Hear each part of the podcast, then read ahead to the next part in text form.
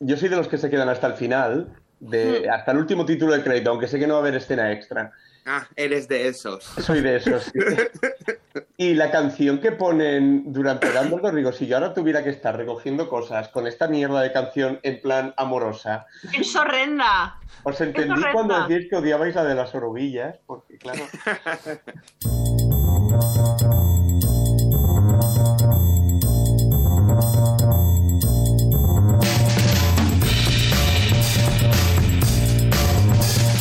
Bienvenidas y bienvenidos de nuevo a este programa, este Stories de Radio Castellar. Ya lo sabéis que cambiamos de temática cada 24 horas, igual que cambian los Stories de Instagram. Esto lo digo ya así como de carrerilla siempre. ¿Lo puedo decir más rápido? Podría. ¿Lo voy a intentar? No. A Carlos Lecegui, aquí al habla. Igual lo he dicho tan rápido que no se ha entendido, pero bueno, aquí estamos, eh, Stories de Radio Castellar. Ah, hoy que toca hablar de cine y de series. Y de hecho, de las dos cosas vamos a hablar, de cine y de series. Las dos cosas. Ah, y para ello tenemos a, a nuestros eh, colaboradores de- y colaboradora de cine y de series, Sandra Flores. ¿Qué tal? Buenos días. Buenos días. Buenos días. ¿Estás dormida todavía? ¿No es que no lo escucháis al perro roncando? No, No. No. no, Suerte. no. A que no sé si roncas, Alejandro Prado. Eh, no, yo ya no. Ah, ya no. Ya no. Es un, era No. Antes roncaba mucho, pero me operaron de las amígdalas y, y me quitaron las amígdalas y la campanilla y ya no ronco. Ah, sí, no sabía yo que no tenías eh, campanilla. Sí, no tengo. No entiendo. Bueno. Sí que lo sabías. Que os estuvisteis riendo de él cuando se operó porque le cambió la voz. Y eso que yo no dije nada y me dijisteis, ¡uh! Te ha cambiado la voz. ¿Sí? Anda, qué fuerte. Sí. Eh, Fue hace muchos años entonces. Andoni Delgado, Sí, que sí que tiene años. campanilla. Yo tengo campanilla, sí, sí. Y tampoco ronco por eso, ¿eh? Pero Bueno, no pasaría nada tampoco. Aquí. No, no. No, es verdad, se tiene como un estigma la gente que ronca. Yo- y en mi casa roncamos todos, hasta el perro. Pues mira, felicidades, enhorabuena, bienvenidos a los tres. Ah, pues eh, un día podemos hablar de ronquidos si queréis, no sé si le interesará a alguien, pero vamos. Sí, ah, pero ¿tú roncas? Pues no lo sé. Yo, creo- yo ronco a, a veces. ¿No? Lo lo típico cuando estás Bueno, un poco como tapado. Depende de lo que estás. Exacto. Depende del nivel de profundidad de sueño, digamos. Y, y dependiendo también, a esto me ocurre a mí, ¿eh? yo en general no ronco, pero dependiendo del número de copas que hayan caído en una noche dada, se puede roncar algo. O sea, el nivel de ronquido está directamente proporcionado al nivel de alcohol de tu cuerpo. De alcohol en Ah, vena. Vale, perfecto, está bien saberlo. Ah, mm, bueno, en fin, que hoy, hoy con, con todos eh, por recuperados eh, de COVID, pues aquí seguimos en el programa, que hablamos de cine y de series, como decía, ah, y empezamos con un estreno, un estreno. Porque se estrenó cuando esta película, eh, hace poco. Sí. La, El la acabo de ver, eh, es la continuación de la saga mágica de J.K. Rowling, el mundo mágico, como lo definen ahora al comienzo de las películas, y es ¿Cómo? la nueva de Animales Fantásticos, los secretos de Dumbledore. El mundo mágico.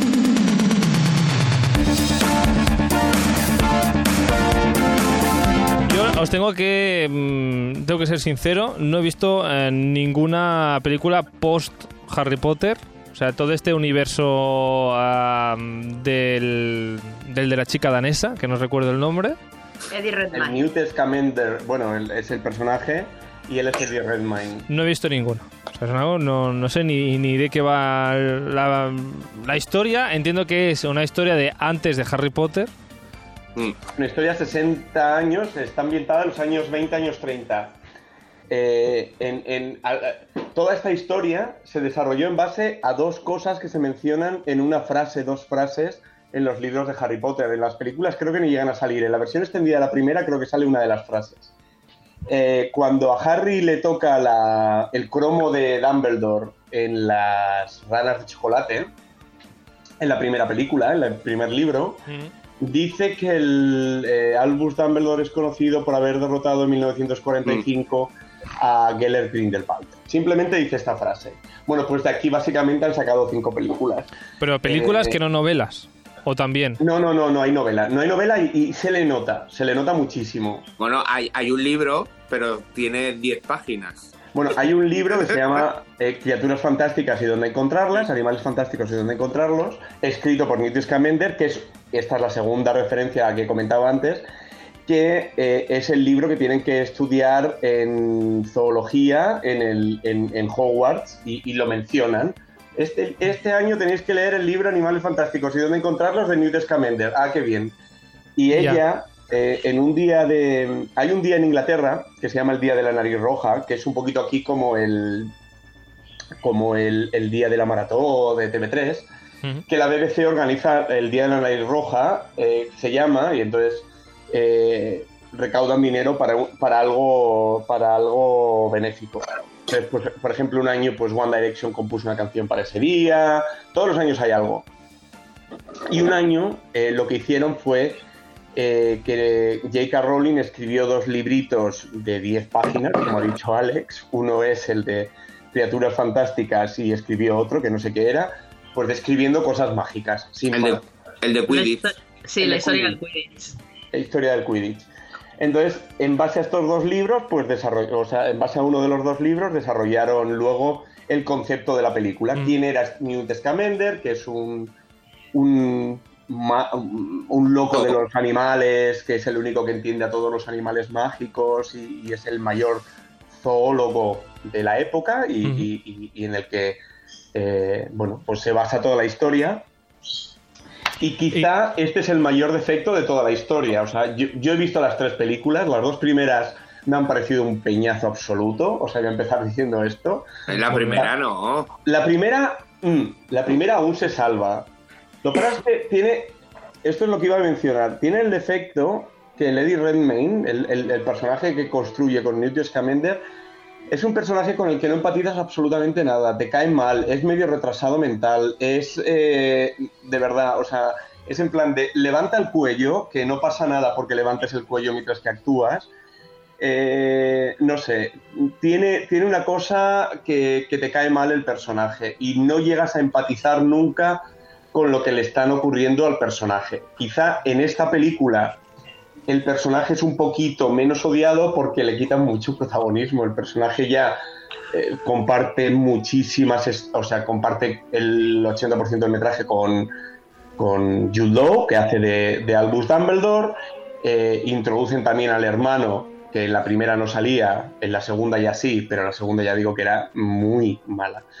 Eh, introducen al hermano que también lleva mucho peso de la película, introducen otros personajes que llevan peso, eliminan a personajes de las películas anteriores que no llevaban ningún pe- que antes llevaban mucho peso y ahora prácticamente no salen. Entonces, eh, han modificado mucho esta película para que sea más, mm, más mejor, digamos. Y, y- y- y, de hecho, eh, a mí me ha parecido la más entretenida de las tres, con mucha diferencia, mucha diferencia. Tiene una historia que por fin es una historia, porque la dos es que no había ni historia. En la primera había historia, pero te daba un poco igual lo que pasaba. En la, en la dos no había historia. En la tres por lo menos construyen algo, te dan mucho background de la historia de los Dumbledore. Por fin cuenta cómo murió Ariana, que eh, Ariana es la muchacha del cuadro de, de las Reliquias de la Muerte parte 2, pues eh, aparece Albert Borth Dumbledore, el hermano de Dumbledore, y, Ari- y- y te cuentan la historia de Ariana. No sé, tiene, tiene cosas, cada vez le han metido más puntos en contacto con lo que luego se ve en las películas de Harry Potter, con lo cual eh, la hace más atractiva.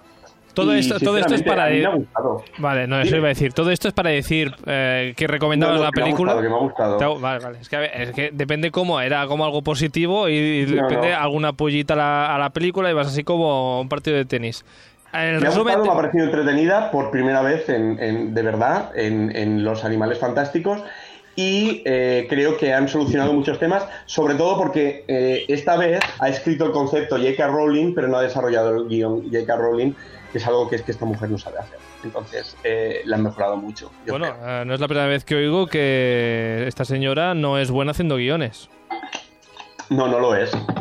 No lo es. Porque eh, lo que le ocurre es que tiene partes en las que ella simplemente quiere mostrar cosas que ocurren en los libros, pero cuando lo lees a lo mejor funciona, pero en pantalla es muy difícil que cosas muy descriptivas, muy que no pasa nada durante cinco minutos, que sigue, sigue doliendo esta película de ello, ¿eh?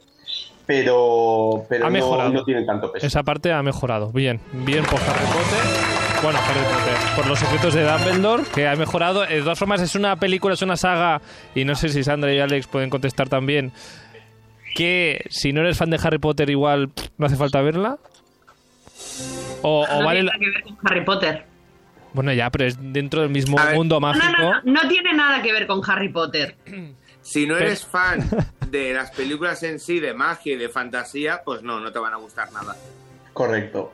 Vale, pero si no eres fan de Harry Potter, pero sí de mm, el mundo mágico. Sí, te podría gustar, pero claro, si no te gusta Harry Potter por la magia y todo esto, en el fondo, No, no, a ver, yo, yo- a ver, es que yo conozco gente que le gusta todo el, el cine fantástico de magia y magos y magas y demás. Pero Harry Potter no le gusta. Entonces, Ya. ¿esto Pues tampoco ya gustará? ¿O esto...? la cuestión es por qué no le gusta. Porque, Porque odian a Harry Potter, Alex. Odian a Harry Odian al Potter. personaje. Odian al personaje. Pues entonces odiarán a Newt Scamander aún más, creo yo. Bueno, de todas formas, vamos a poner una notita a esta película, a ver qué tal.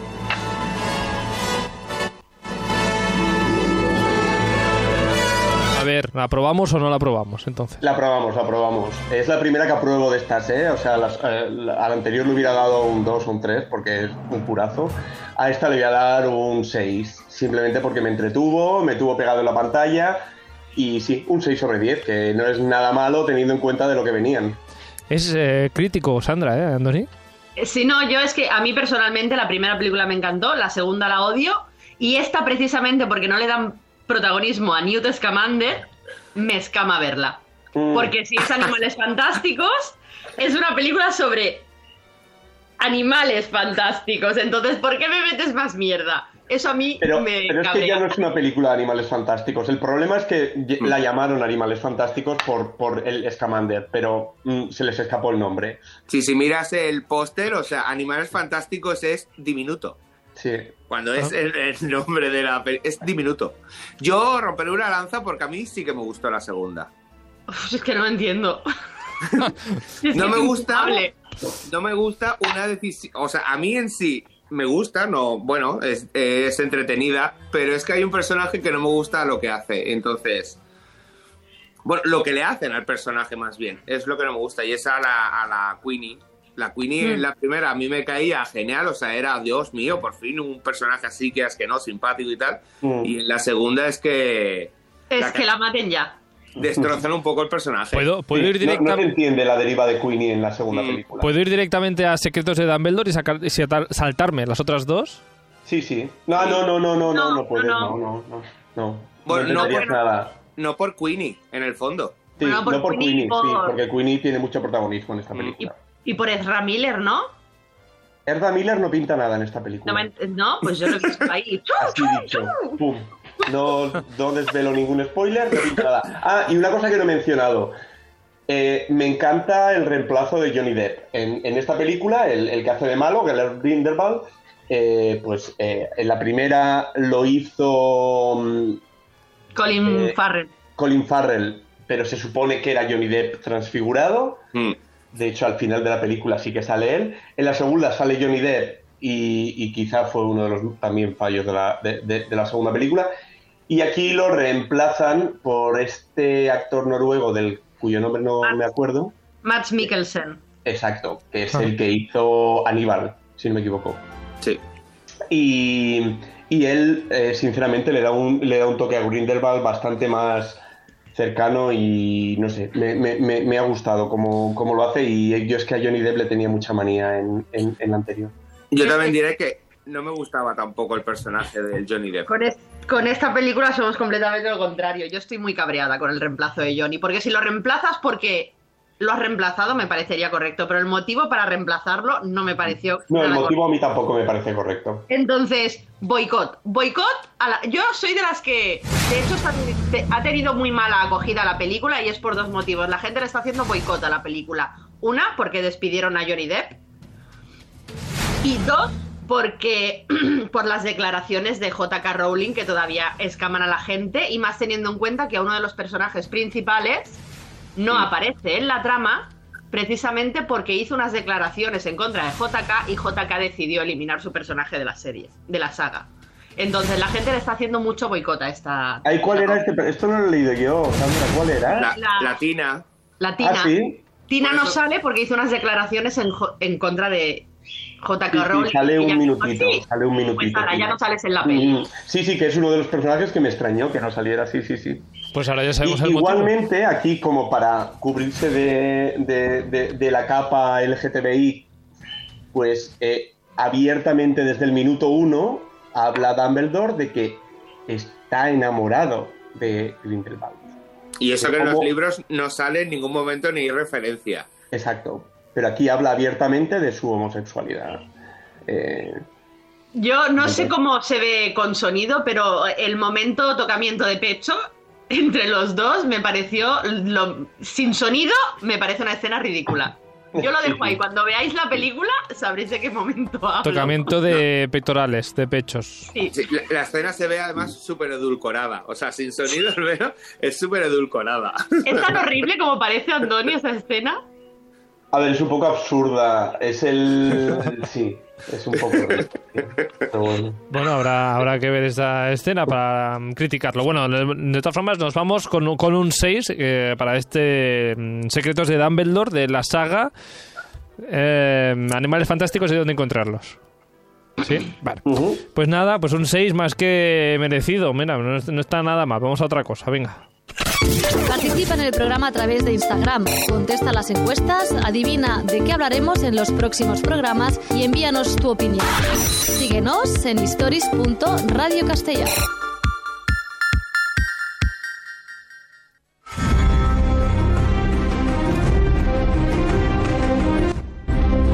se han anunciado grandes spin-offs eh, y, y muy esperados, de hecho. Uno es el de Juego de Tronos, que ya tiene fecha de estreno para mitad de agosto, finales de agosto.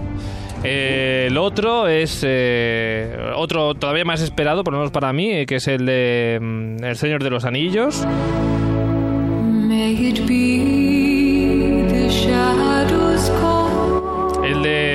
Spin-off de Juego de Tronos hablará de los eh, Targaryen, si no me equivoco. El de El Señor de los Anillos explicará una historia élfica de antes de toda la aventura de Frodo y de toda la aventura de su tío mm, Bilbo. Bilbo, gracias. Ah, Bilbo Bolsón, o como dicen en catalán, Bilbo Saqué. Saquet. Ah, mm, bueno, pues ya está. Pues esto, que hoy hablamos de spin-offs. De todas formas, antes de entrar en, tema, en, en- digamos, en la, en la temática de hoy, dos spin-offs esperados por, para vosotros, Alex.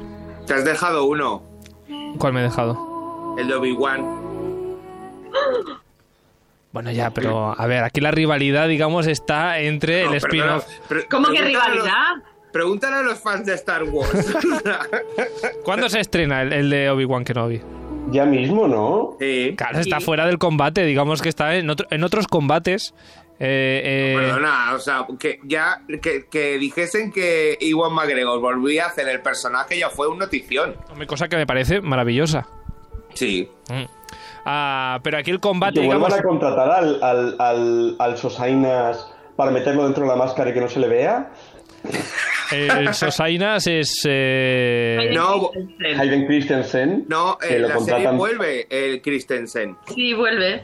por eso, pero se supone que durante la serie ya es Darth Vader, con lo cual Sí. no se le va a ver. ¿Cómo que durante Daba la serie es Darth Vader? Bueno, se le verá a lo mejor en algún momento si en el casco momento, todo momento, feo. que otra aquí vez. estoy, estoy teniendo aquí información que no sabía. Hayden Christensen hace de. mm, Obi-Wan de No, Darth Vader. Darth. Vader. ¿en, en qué serie? En Obi-Wan. Ah, pero no se ha estrenado todavía. No. Pensaba No, que era alguna. Pero Hayden. Christensen era el original Anakin Skywalker Exacto, antes sí. de convertirse en Darth Vader. Exacto, pero pensaba- que ya había- para de Darth Vader, porque no era su voz. No, claro, pero pensaba que había salido ya en algún sitio haciendo de Darth Vader y yo me lo había perdido. Bueno, en fin. Bueno, Ah, al final del retorno del Sith sí que salía un... eh, para Alejandro, el spin-off esperado del año es el de Obi-Wan Kenobi, parece ser. ¿No, Alex? No, en verdad es el del señor, de los Anillos. el del Señor de los Anillos porque cuenta una parte del Silmarillion que a mí me gustó mucho ese libro. Ah, que no son 10 páginas. Igualmente, ya que nos vamos a dedicar a spin-offs hoy, yo diría que no considero un spin-off El Señor de los Anillos.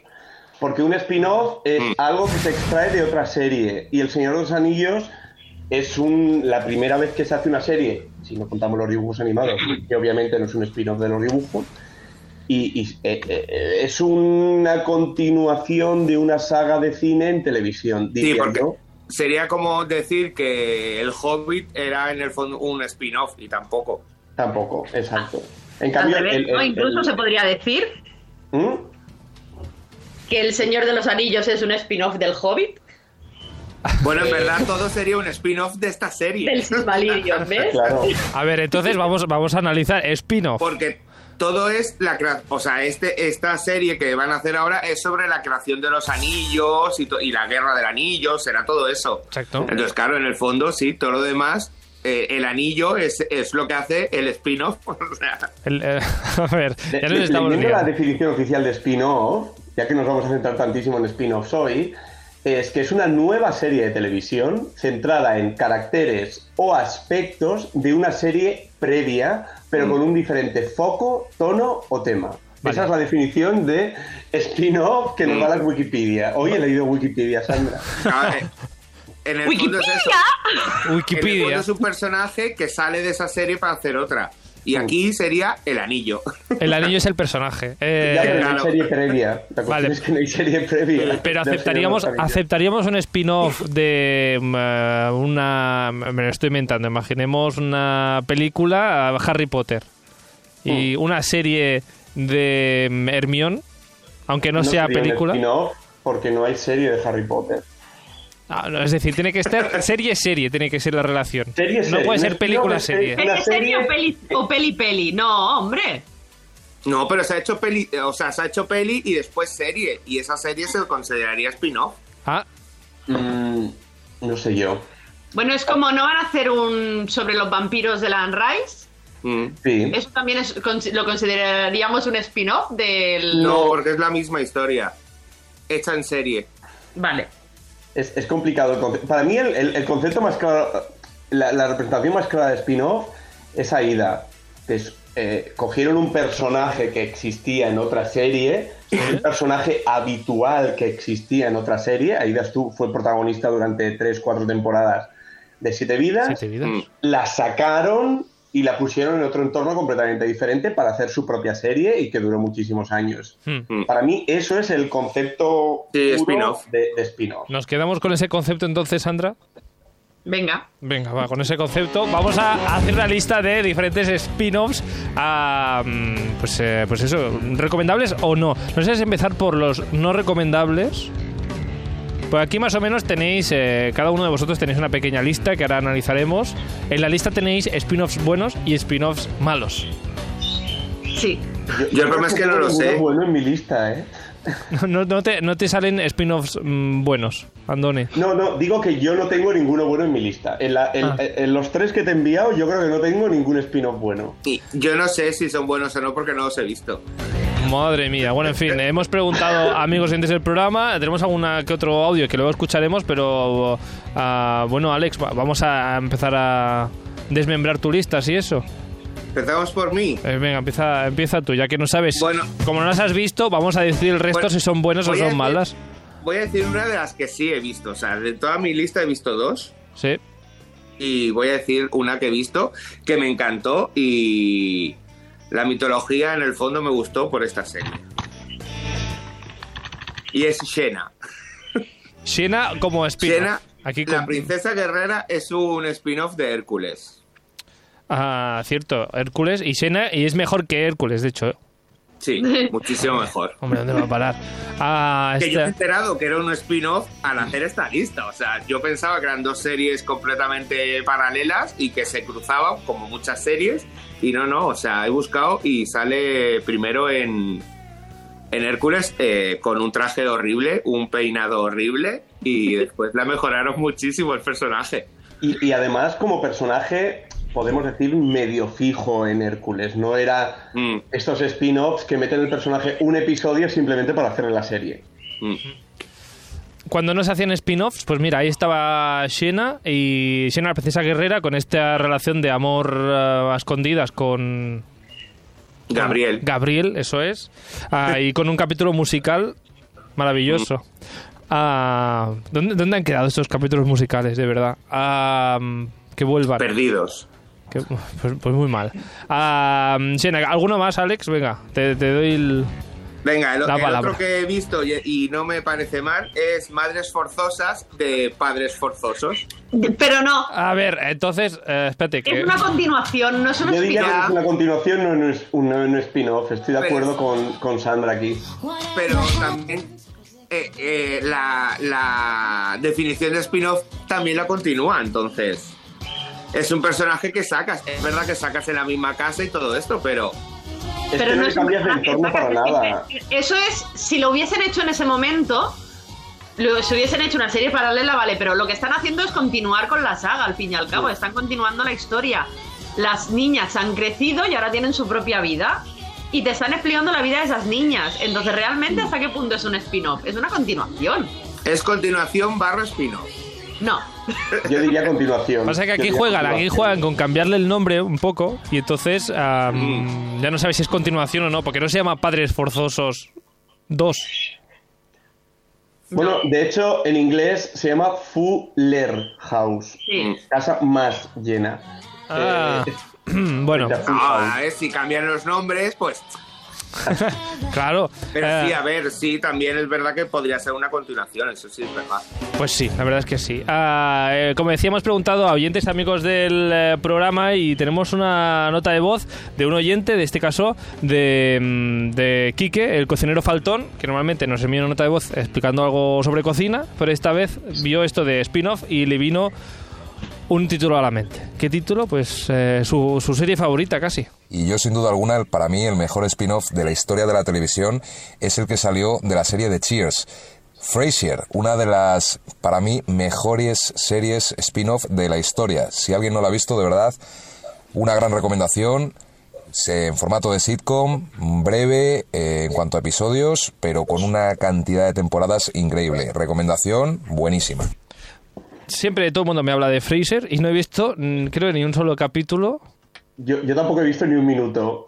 No, yo tampoco. Yo, capítulos sueltos, muy sueltos. Pe- Pero Sí. reconozco que es el ejemplo de spin-off que se comió a la serie, a la serie madre. O Mm. sea, es un personaje muy recurrente durante 3-4 temporadas. Lo sacan, se lo llevan a vivir a otra ciudad con su padre y su hermano. Le crean otro mundo, pero el personaje es el mismo. Mm. Y estuvo multinominadísimo a los Grammys, Globos de Oro. Se llevó todo durante los años que estuvo. Fraser es un, un- un éxito de, de spin-off. Ah, éxito de spin-off, ah, agradecidos a Kike que nos ha enviado esta nota de voz sobre Fraser. Habrá, habrá que verla, no sé si está en alguna plataforma o no, pero bueno, investigaremos. Ah, Sí que está. Sí que está. ¿En qué plataforma? Yo lo he visto, o sea, me suena Y yo haberlo visto me en suena haber visto el banner. O sea, Sí, eh, vale, habéis de sudado, Fraser, habéis de sudado civilmente de Fraser, pero habéis, eh, por ahí está. De Cheers sí que no, pero de Fraser sí que, la Fraser sí que está. Ah, y bueno, Sandra, no sé si alguna de tus eh, spin-offs está en alguna plataforma o no. Eh, yo, he- yo tengo series que, Horrible. en fin, que a mí me gustan. Que ahora, mm, igual no son spin-offs después de haber eh, decidido qué es spin-off y qué no, No. es spin-offs, pero Sí, sí. E- En mi caso, las do- os voy a decir dos buenas y una mala, ¿vale? venga, empezamos con las malas. Eh, la serie de Joey. ¿Sabéis? Con- Bastante. todo el mundo conoce la serie de Friends. Sí. Pues cuando acabó Friends, decidieron hacer una serie solo del personaje de Joey. Que no duró, no duró demasiado, la verdad. Duró dos temporadas, que no sé ni cómo llegó a hacer dos temporadas, porque es que además la serie no tenía ni pies ni cabeza, o sea, acaba la serie, a Joey se va a vivir con una de sus hermanas y su sobrina a una casa enorme que dice, si tenías dinero para comprarte esta pedazo de casa que, hacías compartiendo piso con Rachel, eh, Se ¿vale? llegan a Los Ángeles. Mm. Sí. Lo sacan completamente del entorno.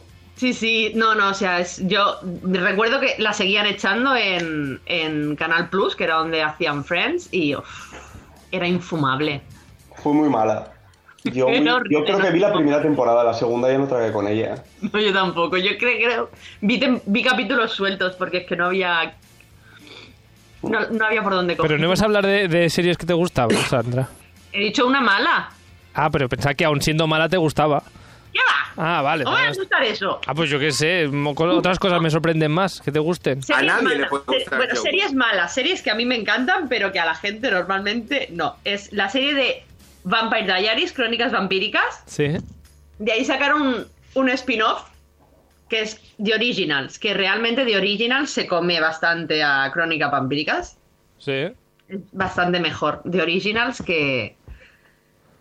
Mira, no tenía ni idea. La verdad es que Y- The Originals es una, una serie que me suena, no he visto nunca, pero no tenía ni idea que había salido de otra serie. Sí, sí, sí. Los hermanos Michelson salieron originalmente en Crónicas Vampíricas y luego se trasladaron a Nueva Orleans y hicieron su propia serie. Ah, esta- Y cuando acabó The Originals, eh, hicieron una serie nueva con varios personajes de Crónicas Vampíricas y de The Originals. Juntaron algunos personajes y han hecho una serie nueva que se llama Legacies, que acaba de renovar por la quinta temporada. Madre O mía. sea, es pero, spin-off de spin-off. Es spin-off de spin-off, sí, sí. pero aquí no sacan un personaje, sacan varios. Sacan varios, sí, sí. Claro, en el caso de eh, The Originals cogieron a la familia Michelson. Son siete hermanos, pues los cogieron y los metieron en otra serie. Y aquí han cogido a la hija de... a las hijas. Algo que no se puede decir, supongo, ¿no? Han cogido a las hijas de... ¿Alguien? Han cogido Sí. a dos hijas de aquí y a una hija de allí y las han juntado en un instituto de magia. En un instituto mágico donde van brujas y vampiros y hombres lobo y... Bueno, Y han pues. hecho una serie de instituto más. ¿Y esta es la otra mala? Esa es muy mala. Legacy no, No hace falta verla. no es mala. Y Entonces, luego otra serie que me encanta, que me recordó a Andoni, es de Buffy, Vampire, de Buffy Cazavampiros. Sacaron la serie de Ángel, Ángel, sí, cierto. que la última temporada es para tirarte los pelos. No, el capítulo final. Es una mierda. Ángel era este demonio que salía en Buffy, Ángel- eh, era un vampiro. a un vampiro, que se llama Ángel, o sea, un poco así, Ángel. un poco así. Y, y hicieron una serie. Ángel sale en las dos prim- tres primeras temporadas. Al final de la tercera temporada se va a de Sunnydale, se va a Los Ángeles, válgame la redundancia, Mm. y crea una agencia de detectives. Y entre comillas, porque lo que hace es luchar contra fuerzas sobrenaturales. Y, Eso- pero no es el único personaje, se, se, se fue otro más con, con él. Se fueron varios, se fue Cordelia y se fue... Ah, bueno, sí, y el. El nuevo bibliotecario, por así decirlo. No sé cómo se No me llama. acuerdo de su Pero, nombre. claro, de todas formas, este es un caso que, que luego convivieron las dos series durante mínimo cinco Durante temporadas. varios años, sí. De hecho, se fueron entrelazando. Había capítulos en los que... eh, algún capítulo suelto en el que Ángel volvió y algún capítulo suelto en el que Buffy fue... Sí, donde Ah. Buffy se ve de espaldas y solo No, pero- el pelo. No, pero hay un capítulo en el que Sí. sí que... que es mi capítulo favorito de las dos series, en Ángel. Pero es que para mí eso es la puridad de un, de un spin-off. Cuando las series, las dos series, continúan en paralelo, cada uno gana su vida, pero tienen puntos de encuentro, porque al final vienen del mismo universo, ¿no? Para mí eso es un spin-off puro. Claro, pero de- Y ahora que dices eso, me he acordado del gran spin-off que está actualmente en televisión, que no lo recordaba. Aquí que es las, tres series de Chicago. Chicago Fire, claro. que fue la original, Chicago Lo, Police Department y Chicago Med. lo, ¿no? no sé ni Chicago de qué se, o sea, fue no la sé primera. absolutamente de qué estáis hablando. O sea, no tengo Pues ni idea de qué estáis una hablando. serie de bomberos, otra de policías y otra de médicos. Pero eso es como CSI entonces, CSI Nueva York, CSI... No, no porque ellos no comparten universo y ningún personaje salió, simplemente sacaron, pues ahora CSI Miami. Ah, y en el Chicago sí, en Chicago sí que pasa esto. Sí, en El- Chicago, de Ah, hecho, vale. tú hay muchas tramas que se entrelazan, igual que en CIS también. Mira, ahora me están viniendo todas ahora. En CIS. Ah, mm, bueno, pero Bueno, no tenía ni y idea luego esto está la gran, la gran productora de, de- de- de spin-offs que es Ley y Orden. Eh, de Ley y Orden, que son series que llevan 20 años y ahí Ley y Ordens no, no he visto ninguna. O sea que pero cuando estaba mirando el listado de, de- de series con spin-off, de Ley y Orden hay como 6 o 7 y todas en paralelo y todas se entrecruzan y todo. Ah, mm, me quedo fascinado con que Ley y Orden tenga spin-offs. O sea, no... me quedo a cuadros, no sé qué decir ahora Eh, eh, mismo. Estoy ahora mismo en la eh, tal, y hay ley y orden, ley y orden, unidades, unidad de víctimas especiales, ley y orden criminal intent, ley y orden trial by jury, ley y orden LA, ley y orden true crime y ley y orden mía. organized crime. No, eh. Toma.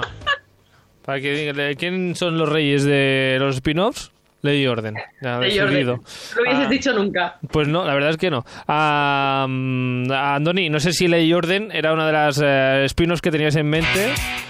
No, no, porque no he visto ni un episodio de esta serie en, en mi vida, sé que existe, punto.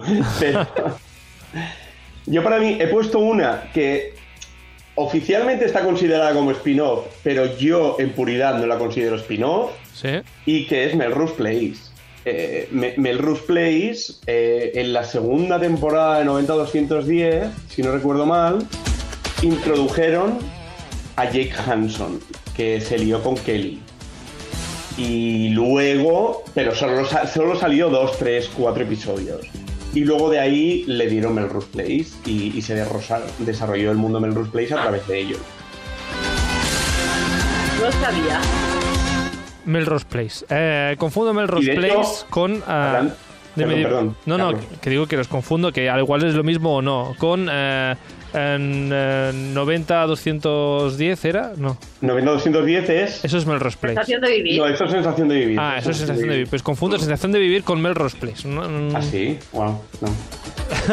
Y luego, y luego de hecho, hubo spin-off de spin-off, porque de Melrose Place cogieron un personaje hicieron Models Inc., eh, que era la madre de Amanda, la mala de Melrose Place. eh, la sacaron y tenía una agencia de modelos y, y sacaron una, una, un spin-off de Melrose Place, o sea, spin-off de spin-off de nuevo. Estaba viendo una foto de Melrose Place. No, no, no. Ahora ya nos juntaré más porque no se parece en un huevo a la castaña. O sea, no. Bruce Play son más adultos, lo que decía Alex. Mm. Eran treintañeros, se supone, y los, de, y los otros eran... Además era, un, era, un, era como un complejo de apartamentos, ¿no? Y el Sí. otro es el instituto. Instituto. Bueno, ¿qué serie más tienes en la lista, Andoni? ¿Qué spin-off? Pues una que a mí me encantó y que tú ya me has dicho que no conocías de nada, pero bueno, yo era muy de soap operas de, de- de- de- de pequeño, o sea, yo era muy adicto a Dinastía, a Falcon Crest, a todo esto. Y, y de Dinastía eh, sacaron el spin-off de los Colby. Los Colby.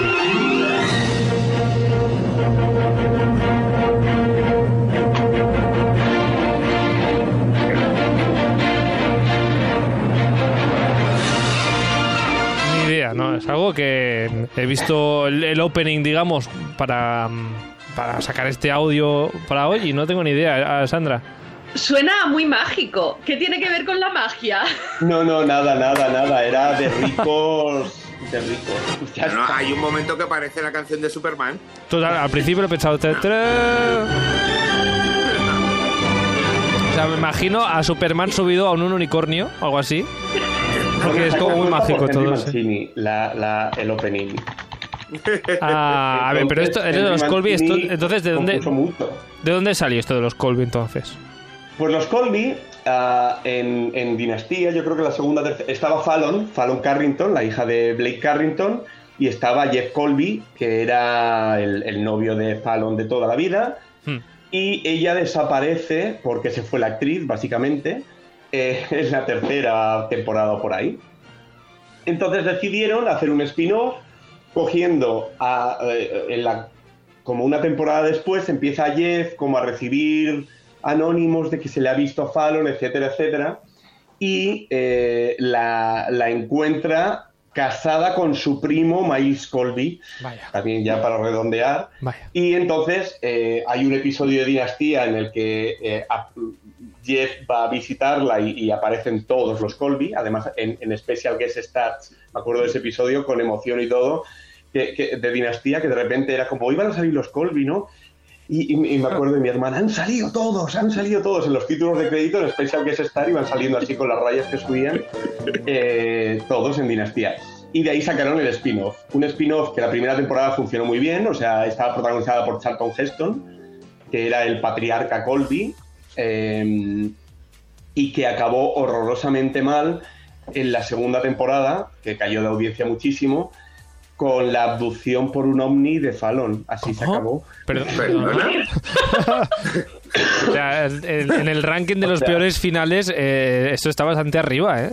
Sí, sí, sí, no, no, no. O sea, es que era como último episodio y de repente la otra va por una carretera, aparece allí una nave, la absorbe y, y se acabó la serie. Y dices, Pues, o eh, sea, quiero spin-off de ese, de ese Ya te digo.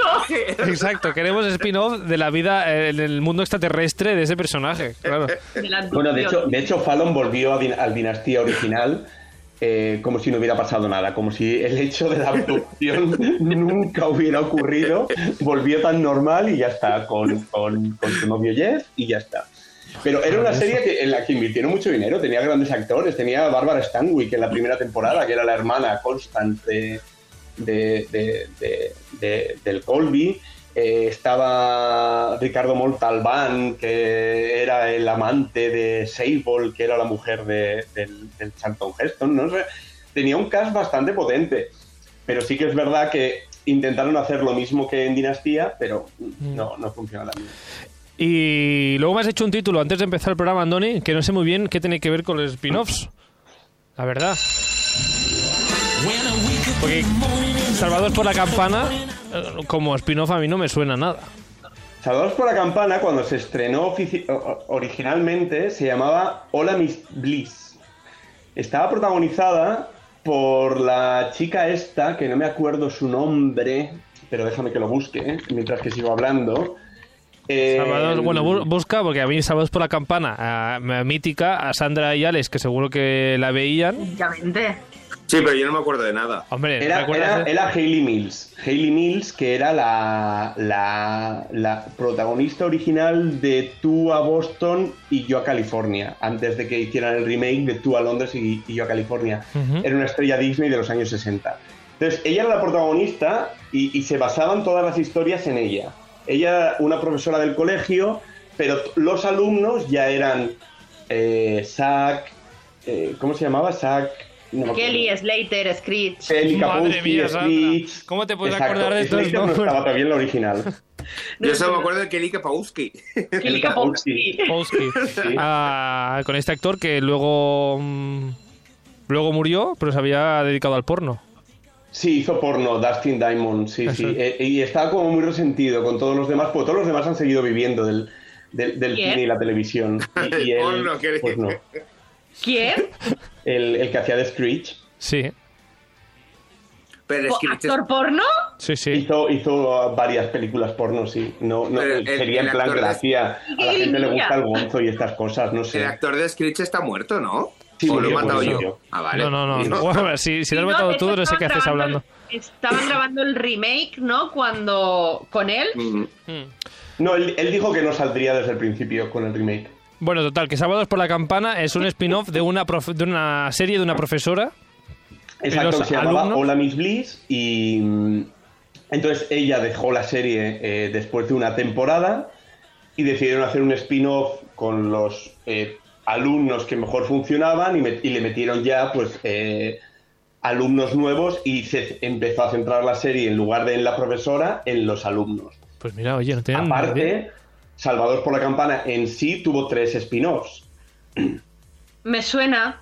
Sí, primero hicieron eh, Salvados por la Campana la nueva clase, en la que seguían en el mismo entorno del colegio, pero todos los alumnos fueron nuevos y duró seis temporadas. Ya, pero eso entonces es un spin-off o es una continuación del instituto.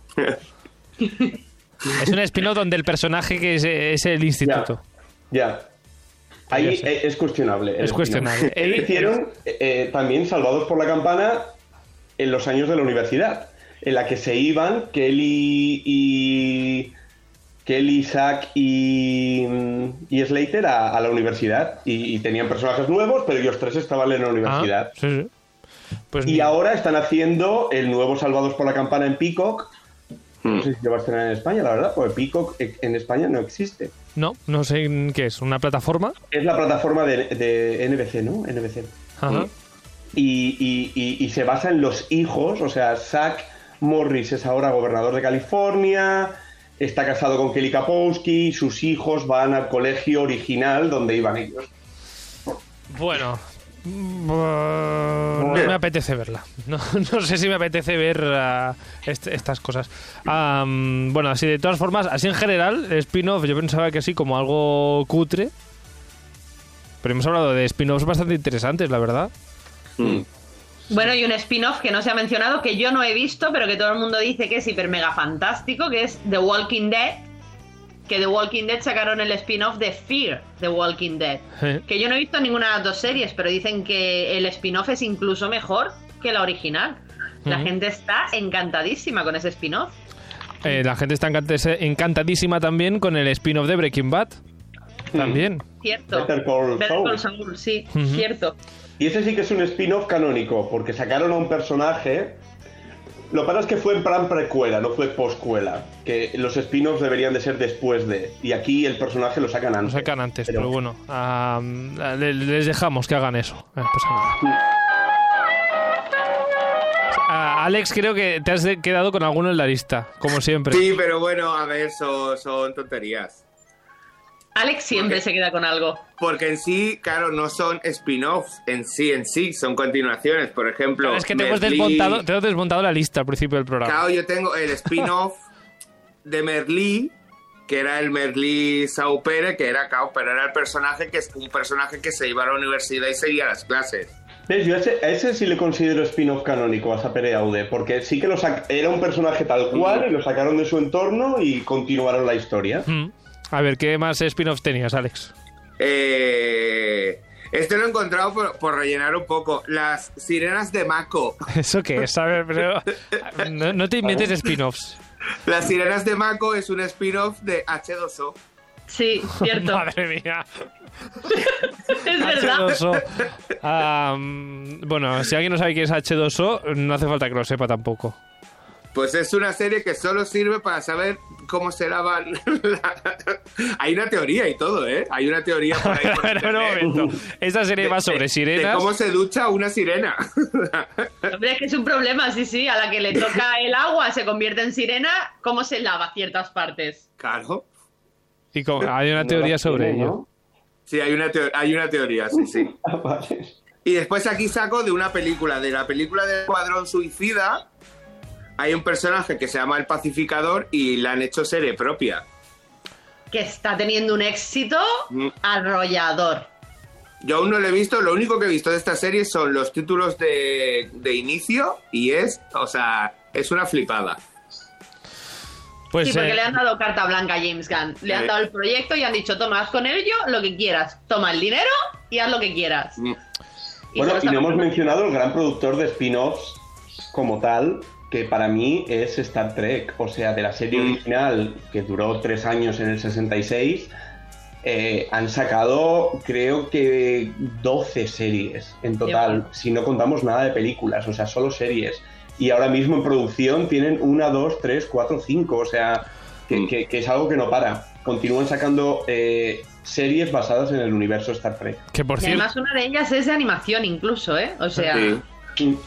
Que por cierto, no. y bajo esta música, porque Mm. que no hemos dicho nada de Jim Carrey, que se ve que se retira. Pero como no queréis hablar de Jim Carrey, porque no... No, no, no, no, no. lo vamos a dejar aquí. Como ya- No, yo he visto la entrevista y no dice que se retire. Ah, ¿no?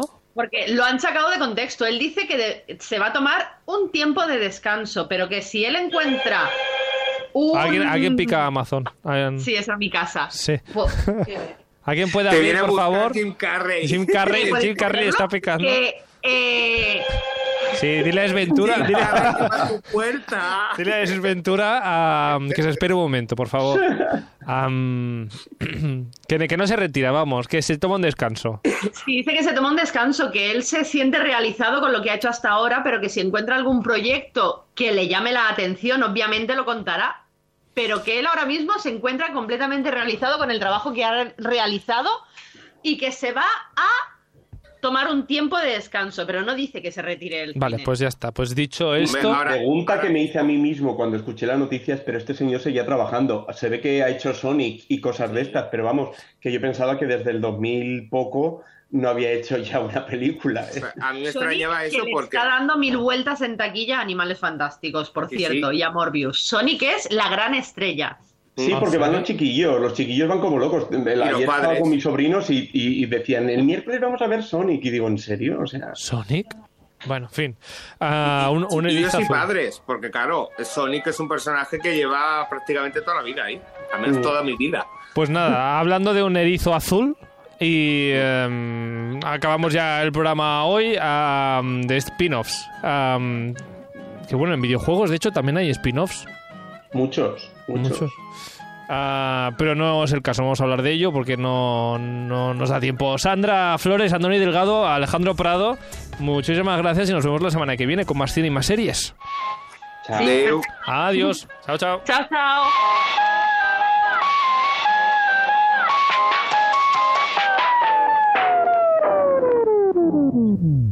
Por cierto, Andoni, ¿Eh? ¡felicidades!